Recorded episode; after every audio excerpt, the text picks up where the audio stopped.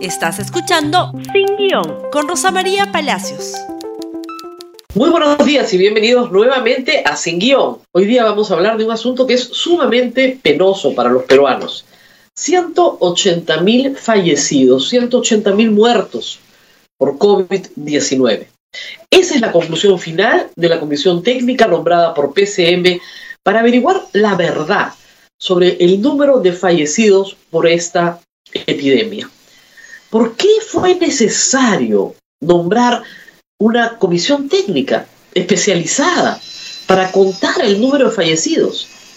Porque el reporte que se nos da diariamente a través del Ministerio de Salud, que estaba en alrededor ya de más de 60 mil muertos, distaba muchísimo del número de fallecidos registrados en SINADEF, que indicaba que del promedio normal de fallecidos en el Perú había una curva gigantesca que no correspondía al número de reportes del MINSA.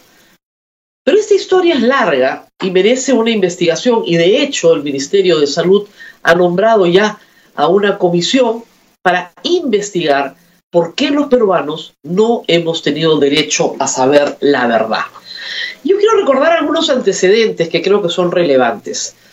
En abril del año pasado, apenas habían pasado pocas semanas desde que entráramos a un confinamiento muy rígido, recuerden ustedes que duró 100 días, eh, fue en esa época en la que el IDL, IDL Reporteros, hizo una investigación que dirigió Gustavo Gorriti, porque comenzaron a darse cuenta de que los reportes de fallecimientos del Ministerio de Salud eran inconsistentes con el número de personas que llegaban a los crematorios, con el número de cadáveres y con el número de reportes de personas muertas por COVID en varios hospitales públicos. Las cifras eran claras. El Ministerio de Salud no estaba diciendo la verdad.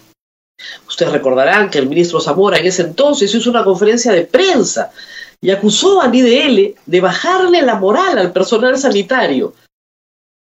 ¿Recuerdan ustedes? IDL insistió con sus números que eran ciertos, que eran verdaderos. ¿Cuál fue la excusa del ministro Zamora en ese entonces? Que él solo podía registrar como fallecido por COVID aquella persona que tuviera una prueba PCR, una prueba molecular en ese entonces, para poder estar completamente seguro de que estaba muerto por COVID y que esa era la metodología aprobada por la Organización Mundial de la Salud. Ustedes saben que ante la escasez de pruebas, tanto PCR como serológicas, pero sobre todo las moleculares, miles de personas murieron en el Perú sin que se les hiciera una prueba. O murieron haciéndoseles una prueba que se reportó días después y acá viene lo más complicado. En mayo del año pasado, el CDC, que es nuestro centro de epidemiología, se dio cuenta que por una disposición interna, solo se registraban las personas que habían, que habían fallecido y habían reportado una prueba molecular positiva en las 24 horas anteriores. Como ustedes saben, ustedes pueden sentirse mal hacerse una prueba PCR el lunes, morir el martes y el resultado de la prueba PCR llegar el jueves. ¿No es cierto? Bueno, a esa persona no la registraban como muerta por COVID. En mayo se registró este problema y se comenzó a pedir permiso, permiso para regularizar esta situación. De acuerdo a lo que ha investigado la Comisión Técnica, el primer permiso se dio el 23 de julio el segundo el 13 de agosto ya. Y luego se pidieron cinco permisos en septiembre, octubre, noviembre y en enero. Y no se concedieron. A tal punto que hay un bolsón gigantesco de personas que virológicamente está probado, murieron por COVID y no se registraron. Lo que hizo la comisión técnica para llegar a un número cierto de personas con nombre, apellido y DNI, es un registro, es un padrón de personas fallecidas, fue recurrir a varias bases de datos. Lamentablemente en el Perú tenemos una base de datos para las pruebas serológicas, una base de datos para pruebas PCR moleculares, otra base de datos del Sistema Nacional de Funciones, otra base de datos del CNC. Y lo que hicieron fue revisar historias clínicas e incorporar siete criterios. Un criterio virológico que he explicado, un criterio eh, radiológico, si habían placas de rayos X, tomografías que demostraban que una persona tenía, ¿no es cierto?, un resultado consistente con COVID, se le considera COVID. Un criterio epidemiológico, es decir, en la familia, toda la familia había tenido COVID. Dos habían muerto. Bueno, ¿de qué habían muerto? Pues de COVID. Y de esa manera han llegado a esta cifra de más de 180 mil personas. La pregunta es, ¿por qué se nos ocultó la verdad? Con este resultado, ustedes imaginarán que el Perú tiene las peores cifras del planeta. Es verdad que en otros países no han ajustado el criterio metodológico por estos siete criterios como se han ajustado en el Perú.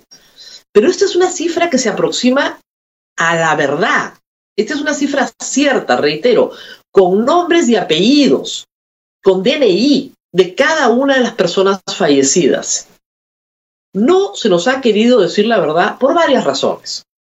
Al principio, durante la gestión del señor Zamora, está claro, lo dijo, para no bajarle la moral al personal sanitario y para que no se critique su gestión, que fue el origen de todos los problemas. Una gestión en la cual se aglomeró a la gente. Se obligó a la gente a salir a comprar comida en horarios muy restringidos, a ir al banco a recoger un bono en horarios muy restringidos. Y en esos horarios restringidos se obligó a la gente que salía a trabajar a transportarse en el sistema de transporte público.